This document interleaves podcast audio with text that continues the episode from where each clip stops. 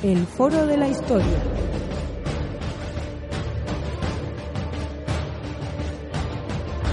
El pasado tiene mucho que contar.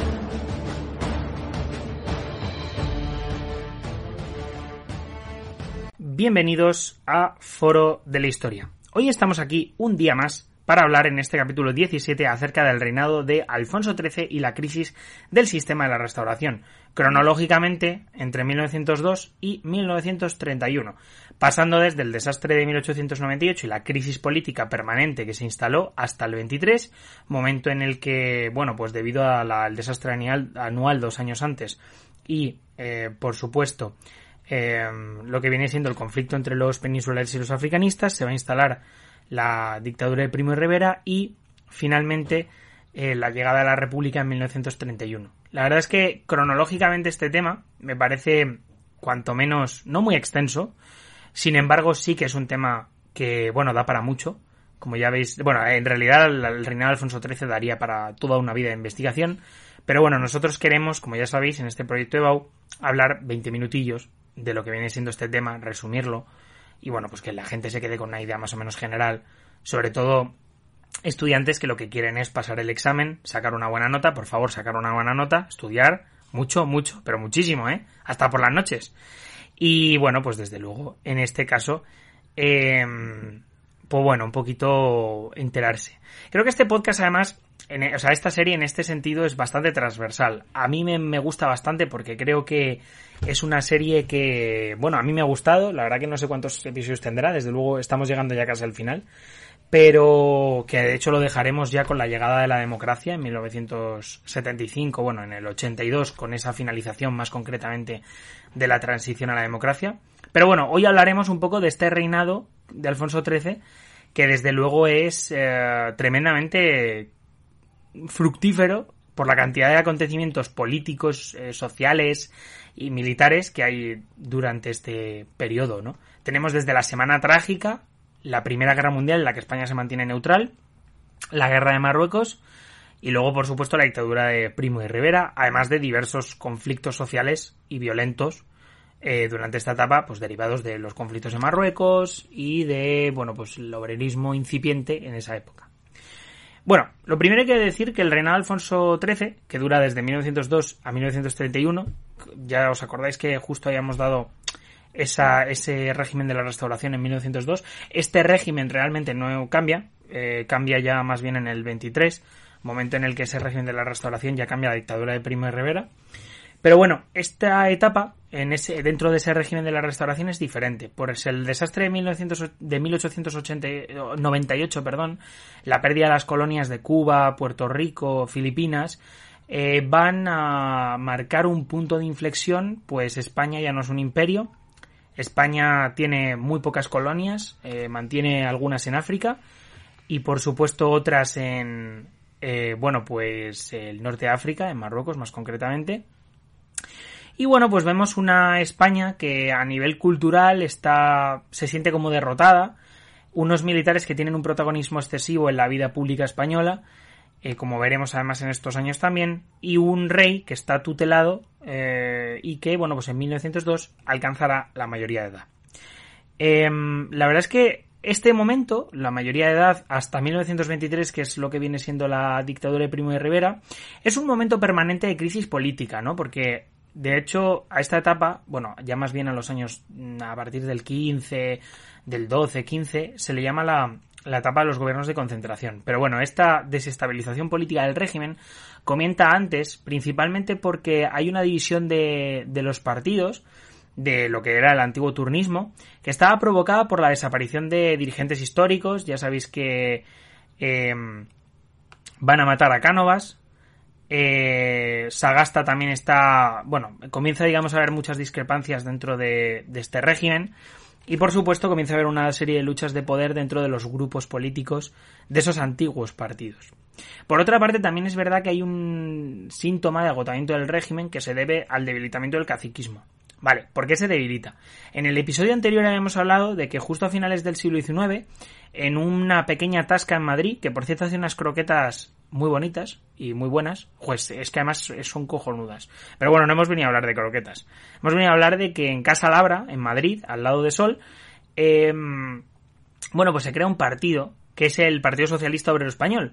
Pero aparte de eso, la CNT eh, va a comenzar a operar con bastante, y lo que es el anarquismo español, va a empezar, digamos, de alguna manera a organizarse y eh, con ello los diferentes eh, movimientos del em, bueno pues de lo que viene siendo en España no del, del obrerismo claro ¿Qué sucede? Pues que esto, digamos, coincide mucho con el debilitamiento de esas redes clientelares que tenían durante el régimen de la restauración que mm, permitían que hubiera un blanqueamiento o una, una falsificación eh, de lo que viene siendo las elecciones. Entonces, claro, ¿qué sucede en esta etapa? Pues hay una serie de movimientos que son reformistas eh, a nivel político y que vienen un poco a regenerar el régimen para que se perpetúe. Hay una etapa que es entre 1898 y 1914, que es el momento en el que, bueno, pues vemos políticos que intentan modernizar el régimen. Por ejemplo, eh, Antonio Maura, eh, José Canalejas, son dos de los más importantes y son políticos que intentan eso, renovar el régimen, pero que fracasan estrepitosamente, provocando una crisis en 1917 eh, momento en el que la guerra de África y la guerra en Marruecos contra Abdelkrim en, esa, en ese contexto de las cávilas y de la sublevación de los indígenas y de la población, digamos, marroquí, pues va a hacer, por supuesto, que eh, España tenga mm, muchos problemas. Antonio Maura eh, planteó una revolución desde arriba. En, 1889, 99, la reina María Cristina, que era la regente en ese momento, pues eh, Alfonso XIII todavía no había llegado a la mayoría de edad, que como ya hemos dicho sería en 1902, eh, intentó dar el gobierno a los conservadores de Francisco Silvera. Con esto se inicia un proyecto reformista y se impulsa una política presupuestaria que va a derivar en el aumento de los impuestos, por ejemplo, eh, sobre todo a productos básicos. También, por supuesto, a hacer eh, frente a las deudas contraídas durante la guerra de Cuba. Y, por supuesto, eh, bueno, un poco esto, estos nuevos impuestos básicos derivados de estas guerras coloniales van a intentar ser eludidos e incluso va a haber conflictos sociales en torno a ello. poco más tarde, debido a la impopularidad, Silvera va a ser sustituido en la dirección del Partido Conservador y Maura, eh, que es un político, digamos, socialmente más comprometido, va a intentar una movilización de masas. O sea, quiere una revolución desde arriba, ¿no? Quiere que el régimen se debe de reformar desde el gobierno para que no pase a ser una revolución popular. Maura intentó formar lo que viene siendo una base social, ¿no? Para, digamos, eh, perpetuarse en el gobierno, que fueron con lo que se llama las masas neutras. Eh, digamos, lo que quería con ello era gobernar, digamos, eh, a base de apoyo popular y desbancar a, la, a, lo que viene siendo los viejos caciques. O sea, hay una lucha política contra ese caciquismo que era básicamente un pilar fundamental de ese reformisto, de ese reformismo. se efectuó una reforma electoral, que es la ley electoral de 1907, que, bueno, viene a intentar acabar con la corrupción y a democratizar eh, el sistema político, pero que no lo consigue. De hecho, hizo solo más difícil lo que viene siendo el, el, vamos, el fraude electoral, pero no lo erradicó. O sea, quiero decir, no, no significa que España entrara a una democracia. De hecho, la, la primera democracia en España eh, se, digamos, instaura con la Segunda República. O sea, por mucho que aquí hubiera sistemas democráticos, eh, no eran elecciones libres, pues eran elecciones que están muy controladas. También es verdad que hay ciertos, eh, cierto caciquismo que incluso dentro del, gobierno, bueno, de lo que viene siendo el periodo republicano se mantiene, o sea, en los, en los núcleos más, em, sobre todo más rurales. Entonces, bueno, todo esto además se un poco comienza, digamos, a, pues de alguna manera, a intentar de alguna manera, pues, reformar el régimen. Pero claro, lo que viene siendo la conflictividad social estaba en auge. De hecho, mira, eh, os cuento, en la boda real de Alfonso XIII, con Victoria Eugenia de Battenberg, eh, que es una princesa británica, eh, que era Victoria era la, la, reina de, bueno, la nieta de la reina Victoria, de la que todos conocemos del Reino Unido. Pues claro, hubo en la calle Mayor de Madrid hubo un atentado contra Alfonso XIII. O sea, quiero decir que, bueno, se sumaba un poco a, a los atentados contra los reyes que había habido durante el siglo XIX. De Amadeo Saboya es el clásico. Pero bueno, que desde luego la conflictividad está latente si hacen un, o sea, si un grupo, digamos, eh, intenta asesinar a, a este Alfonso, a este Alfonso XIII. O sea, que es bastante interesante desde luego destacar este hecho para que veáis un poco que, esta conflictividad está ahí y que no para. Maura intentó además eh, tener un nacionalismo más moderado, pero también intentó a la vez dar más autonomía a los ayuntamientos, a las diputaciones y sobre todo al reconocimiento de las regiones, ¿no? Eh, también adoptaron medidas económicas como reactivar la industria, promulgar la ley de colonización interior, eh, por ejemplo, para estimular la agricultura y en el terreno social, pues tenemos las leyes del descanso dominical. Como ya sabéis, los domingos, que son el Día del Señor, eh, en este momento se establecen, eh, esto es broma, la, ley de descanso dominical y se crea el Instituto Nacional de Previsión dedicado a, seguros obreros. Em, y bueno, pues digamos que este gobierno se mantiene aproximadamente hasta julio de 1909, momento en el que eh, la Semana Trágica de Barcelona, mm, bueno, pues va a dinamitar este proyecto de Maura. La verdad es que tuvo, bueno, de hecho, este acabó dimitiendo eh, en octubre de, ese mismo año, principalmente porque, mm, bueno, Barcelona se levantó eh, en armas contra lo que viene siendo la guerra de Marruecos, lo cual llevó al gobierno a reprimir brutalmente la revuelta y eh, al final acabó propiciando la caída del gobierno conservador. De hecho, es bastante interesante porque este momento es como el punto álgido entre, digamos, ya lo que viene siendo las guerras coloniales y la resistencia hasta a esta guerra, vamos, a esta guerra de Marruecos. O sea, de hecho, eh, bueno, pues esta al final acabaría dimitiendo. Entonces, claro, se abre otra etapa política, que es la etapa política de Canalejas y una especie de regeneracionismo eh, liberal. En 1910 los liberales llegaron al poder con José Canalejas, momento en el que se proponía una modernización política, o sea, también una un regeneracionismo, y atraer ciertos sectores populares, ¿no? Sobre todo eh, a republicanos y socialistas, y a limitar, por supuesto, el poder de la Iglesia.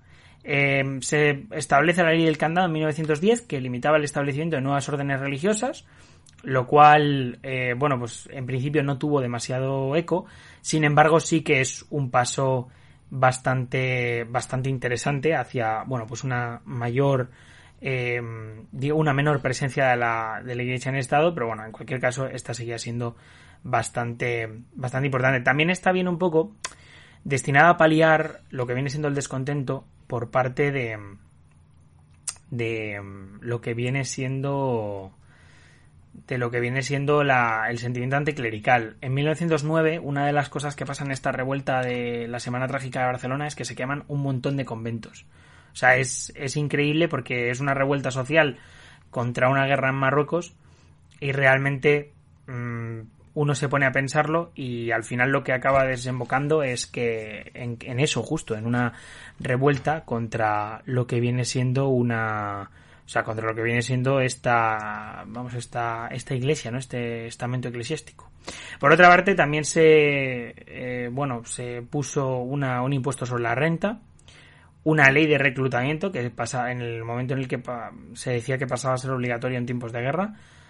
Em, también, por supuesto, eh, tuvo buenas relaciones con Maura, que, bueno, pues de alguna manera pensaron que de alguna manera querían ser los nuevos Cánovas y Sagasta, pero en 1912 este periodo se eh, esfumó, pues Canalejas fue asesinado en la Puerta del Sol por un anarquista. Momento en el que ya lo que eh, se establece es básicamente una serie de gobiernos que son los gobiernos de, de concentración. Por ejemplo, tenemos al conservador Eduardo Dato y, bueno, pues otros, otros gobiernos. Vale, ahora vamos a hablar un poquito de lo que viene siendo el contexto de la aventura marroquí, de lo que viene siendo la guerra colonial, ¿no? Claro, en 1906 hay una conferencia en Algeciras en el que momento en el que Marruecos se reparte entre Francia y España. La misión encargada a España era la de la pacificación del territorio. De hecho, España tenía Ceuta y Melilla desde el siglo XV, bueno, España, los reinos eh, que formaron luego posteriormente la monarquía eh, hispánica, y pues bueno, eh, también es un momento en el que España, digamos, ve la posibilidad de recuperar ciertos territorios o de tener ciertas colonias. Entonces, claro, se crea un protectorado español que se extiende desde el Rif, eh, bueno, se extiende por el territorio del Rif y por la zona de, lo que sería hoy el actual norte de Marruecos, centrando en las ciudades más importantes que serían, bueno, pues la zona de Melilla, Ceuta y mm, y bueno, también está Tetuán, está Tánger, está Shawen y bueno, pues Larache y otra serie de, digamos, de ciudades del, propio eh, protectorado. Celuán también es bastante importante. Eh, claro, en, es un momento también bastante importante porque, es, digamos, hay un interés económico debido a, a, lo que viene siendo las minas de hierro que había en la región o las inversiones en los ferrocarriles en esta zona de Marruecos. Pero también el ejército tenía bastante que decir, pues había perdido el prestigio en Cuba y quería de alguna manera recuperarlo. De hecho, eh, nosotros tenemos un artículo escrito en Foro de la Historia en el cual hablamos un poco de los eh, golpistas del año 36 y he de decir que muchos de ellos, por no decir todos, tienen su, su vamos, su carrera, los eventos más importantes en África. En 1909 eh, bueno, pues, eh, bueno, tras el levantamiento unos años antes de los rifeños, hubo una serie de, pues eso, de ataques que estaban organizados desde las cabilas y en 1909 los rifeños, bueno, derrotaron eh, aplastantemente, aplastantemente a, la, a las tropas españolas en el Barranco del Lobo, ocasionándoles más de 1.200 bajas, lo cual es bastante. Em, por otra parte, eh, lo que viene siendo en este momento se, se, pide que haya una serie de reservistas que vayan allá a Barcelona. Entonces, cuando van a embarcar, pues digamos que comienza esta sublevación que dará lugar a la Semana Trágica de Barcelona. Hubo una serie de, digamos, revueltas que al final eh, acabaron, eh, bueno, pues en una huelga general en julio, el 26 de julio, tras conocerse la derrota en, en, en Marruecos, hubo un paro que fue total, y hubo bastantes muertos debido a enfrentamientos con, con lo que viene siendo, eh, bueno, con la policía y el ejército. El balance fue que hubo más de 150 muertos y 60 iglesias incendiadas, que es lo que habíamos comentado antes. También después la represión fue bastante, bastante mm, importante. Hubo 1.700 personas que fueron arrestadas y cinco ejecuciones que la verdad que son bastantes y que tuvieron bastante eco a nivel eh, social. Claro, eh, después de esto vemos que entre 1917 y 1923 hay una crisis eh, bastante importante instalada sobre todo por esa, ese momento ¿no? de, de conflictividad social y bueno, pues en 1914 hay eh, sobre todo hasta 1914 hay como una serie de movimientos instaurados, digamos, con el fin de regenerar. Eh, después del fracaso de Mouras y Canaleja, Moura y Canalejas, eh, hay una crisis en 1917 que terminó desembocando en el golpe militar del 23 de Primo de Rivera. claro, ¿qué sucede? Entre el 14 y el 18 tenemos el conflicto de la Primera Guerra Mundial. Por tanto, es un conflicto en el que en España hay un boom económico bastante importante, principalmente porque España era neutral. Momento en el que aumentan las ventas de minerales, de metales, de cereales, de tejidos y la balanza eh, comercial española comienza a entrar en un superávit eh, bastante vertiginoso. También hubo una serie de, reservas del Banco de España que se triplican y eh, bueno pues la creación de muchísimas empresas, sobre todo en el texto, en el sector textil. También, por supuesto, baja el paro vertiginosamente. El problema es que, claro, em, en 1918 acaba esta guerra.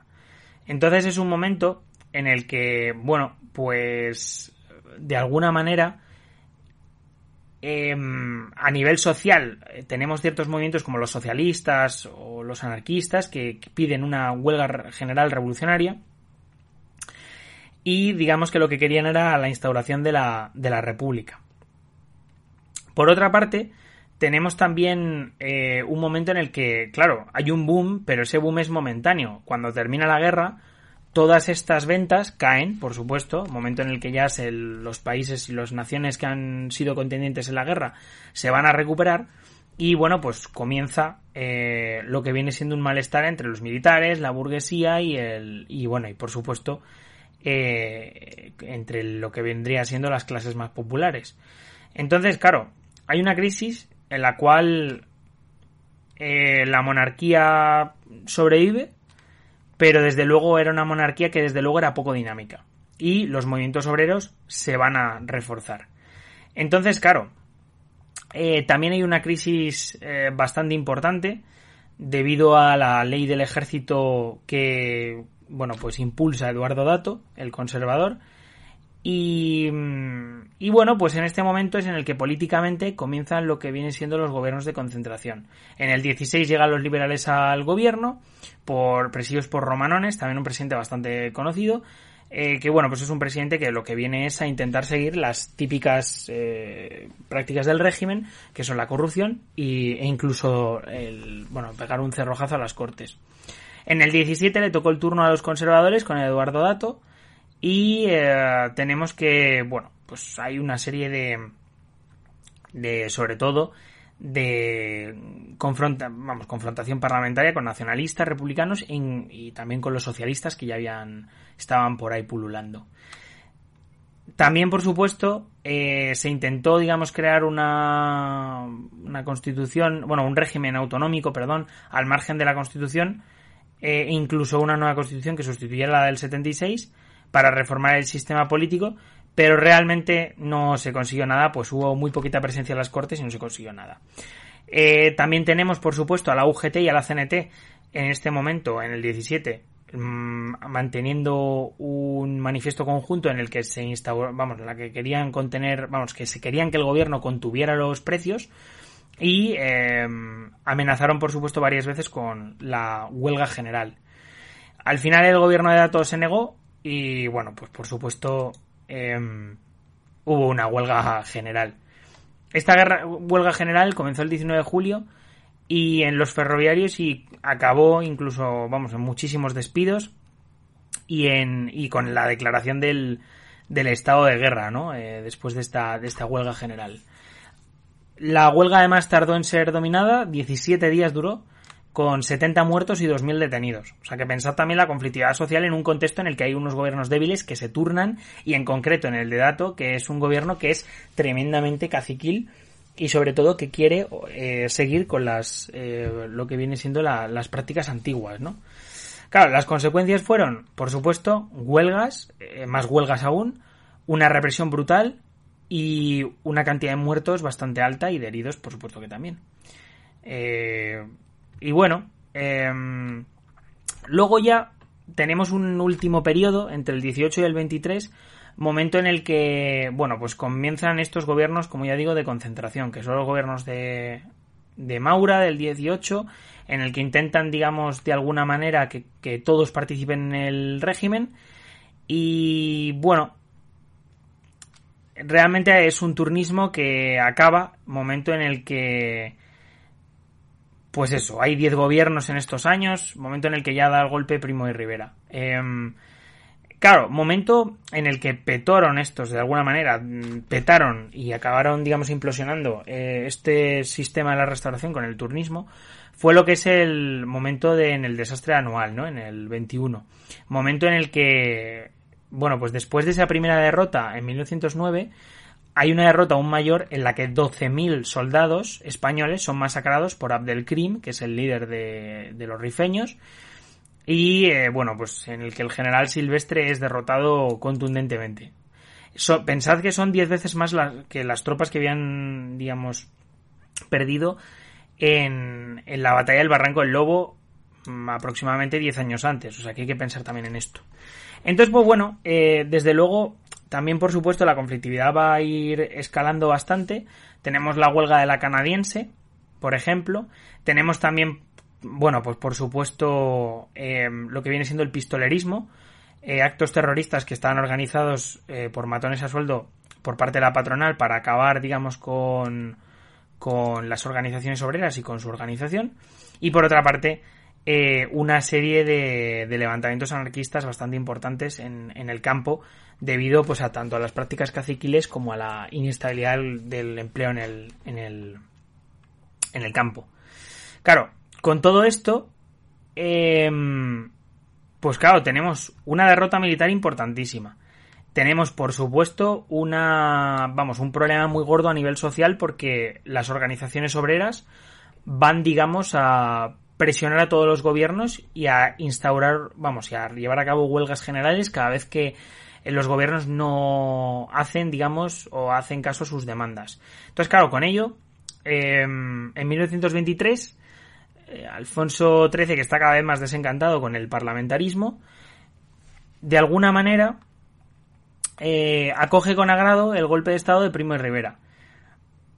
Eh, Primo de Rivera se levantó le siguieron muchos militares, pero sobre todo lo que más importante fue para la consolidación en el poder fue básicamente em, el apoyo de Alfonso XIII, que digamos un poco pensando en el que este régimen iba, digamos, de alguna manera a acabar con esa crisis permanente política, económica y social en la que estaba inmerso el, país.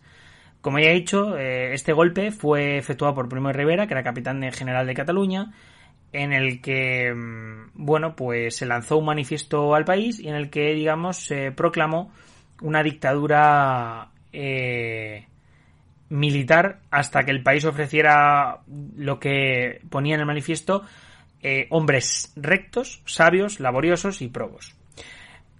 Esto vino al final a dar solución a la crisis política, pues la política iban a ser los militares a partir de ese momento y eh, bueno, pues también, por supuesto, a las huelgas generales. Momento en el que también se corta en seco lo que es el auge del republicanismo y el nacionalismo periférico, tanto vasco como catalán. Y eh, bueno, pues Alfonso XIII al final acabó eh, apoyando al, general sublevado, al que al final acabó llamando a, a bueno, pues lo que viene siendo a, a formar gobierno. Por tanto, el régimen que había instaurado Cánovas definitivamente había desaparecido. Claro, en este momento hay dos etapas, una que dura aproximadamente hasta el 25 y luego la otra que dura, eh, o sea, desde el 23 hasta el 25 y la otra que dura pues hasta el final del régimen. Eh, la primera fase del régimen, en estos dos años, hay una mm, reorganización del Estado, por así decirlo, en el que se forma un gobierno, un directorio militar, que es básicamente un gobierno de militares, en el que tenemos a gente como José Calvo Sotelo, Eduardo Unos y a otro, a un directorio civil que iban de alguna manera eh, a intentar gestionar políticamente el Estado español. Se, en, septiembre, el 15 de septiembre, se fijaba eh, lo que viene siendo la organización del directorio militar y eh, se cerraba el Congreso del Senado, la Constitución del 76, de 1876, queda suspendida y el estado de guerra se mantiene hasta 1925, que es el fin de esta etapa.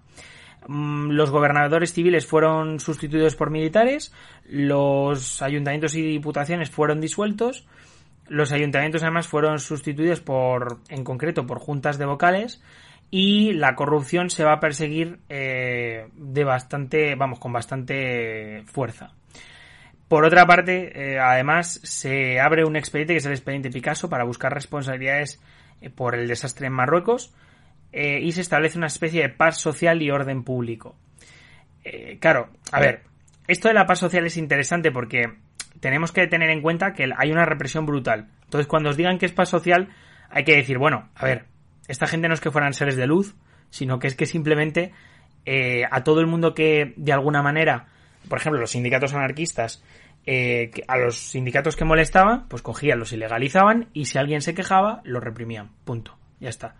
Se suprime, por supuesto, la mancomunidad catalana, por tanto, eh, todo lo que viene siendo eh, cualquier esfuerzo eh, regionalista queda disuelto y bueno pues establece una, un centralismo bastante importante. Claro, en 1925 el Estado estaba absolutamente fijado con. tenía una fijación absoluta con el problema de Marruecos. Momento en el que hay un desembarco en Alucemas con la cooperación de Francia, ¿vale? Y em, bueno, pues lo que venía era, bueno, claro, ¿y por qué cooperaba Francia? Que eso es algo que os preguntaréis. Pues porque es que resulta que Abdelkrim, después de haber eh, derrotado a los españoles, va a atacar eh, zona francesa. Se vino un poco arriba. Entonces, en 1925, con un ejército más eh, potente, se va a desembarcar en Alucemas en una operación conjunta y se derrota a lo que vienen siendo las cávilas. Abdelkrim se va em, a entregar a las autoridades francesas, eso sí, y bueno, pues acabará exiliado, si no recuerdo mal, en Egipto, pero no me hagáis mucho caso. Esto hace que este gran éxito hace que frente al parlamentarismo anterior y al régimen de la restauración, el régimen de Primo de Rivera se consolide. Entonces, claro, tenemos un directorio civil que quería, digamos, consolidar la dictadura de Primo de Rivera, y eh, que va a sustituir al directorio militar. Las bases van a intentar crear un partido que intentará ser de masas, que es Unión Patriótica, una asamblea y una constitución. Eh, se crea la Unión Patriótica, que fue un partido, digamos, un poco para acabar, que venía a acabar con la, con la vieja política, eh, que no tenía programa, eso sí, ideológico, y que los principios giraban en torno a la unidad de España, la religión, el corporativismo, lo socioeconómico, y que bueno, llegó a tener hasta 2 millones de afiliados que vinieron desde todos los sectores eh, políticos. Luego hay una Asamblea Nacional Consultiva que viene siendo eh, la encargada de formular una constitución y em, bueno, pues que sería disuelta por, digamos, su falta de utilidad en 1929. Después también tenemos el proyecto constitucional que en la que se, digamos, establecía un régimen autoritario eh, con un poder legislativo que recaía, recaía perdón, en el Parlamento con el rey y el 50% de los diputados, el 50% de los diputados eran elegidos por sufragio universal, incluido el voto femenino, y el otro 50% por el monarca. O sea que realmente la democracia aquí eh, brillaba por su ausencia. El Estado sería confesional e eh, intervencionista, por supuesto. Y bueno, pues este es el momento en el que en toda Europa y en el mundo, digamos, occidental tenemos lo que viene siendo esos años 20, ¿no? Eh, momento en el que, bueno, pues se fomentó la economía industrial, las infraestructuras, de hecho, este es el momento en el que a nivel, digamos, em, demográfico, comienza a haber una, un éxodo rural hacia las ciudades que están demandando mucha mano de obra por lo que viene siendo la, mm, bueno, pues un poco la creación de infraestructuras. En el mundo agrario todo siguió estando en manos de los grandes propietarios. Y en el terreno social, pues hombre, hubo una regulación del trabajo para eliminar sobre todo conflictos laborales. Eh, pero bueno, tampoco os creáis que, hubo grandes éxitos, pues eh, los anarquistas y comunistas, eh, que bueno, de hecho el PCE se había creado, si no recuerdo mal, en 1921. De hecho, em, este 2021 hacía 100 años que se creó el PCE. El PCE se crea de una escisión del PSOE, eh, que bueno, pues eh, sobre todo que va a hacer, digamos, más caso a, la Rusia soviética que se ha establecido y va a mirar con ojos, digamos, como modelo a esa Rusia, a esa Rusia soviética. O a esa revolución rusa en esos momentos, mejor dicho, porque es el momento de la instauración del partido. La dictadura tuvo oposición, los republicanos, nacionalistas, comunistas, anarquistas y una buena parte de los intelectuales. De hecho, eh, la dictadura pretendió controlar a los intelectuales mediante la censura, pero vamos, tenemos eh, manifiestos como el del 24, en el que tenemos eh, a un Amuno que fue desterrado, o a Blasco Ibáñez que se acabó exiliando, y eh, bueno, pues desde luego tenemos una serie de conflictos con intelectuales bastante importantes. El conflicto más importante fue contra los republicanos y contra los nacionalistas catalanes. Eh, de hecho, contra estos últimos se probó el, uso público de la lengua catalana. O sea que es, es bastante importante. A nivel, digamos, de la lucha contra el movimiento obrero, eh, el PSOE, digamos que de alguna forma consintió la dictadura, eh, pero a partir del 28 empezó a pensar que, digamos, no había un régimen parlamentario y que la única salida era la república.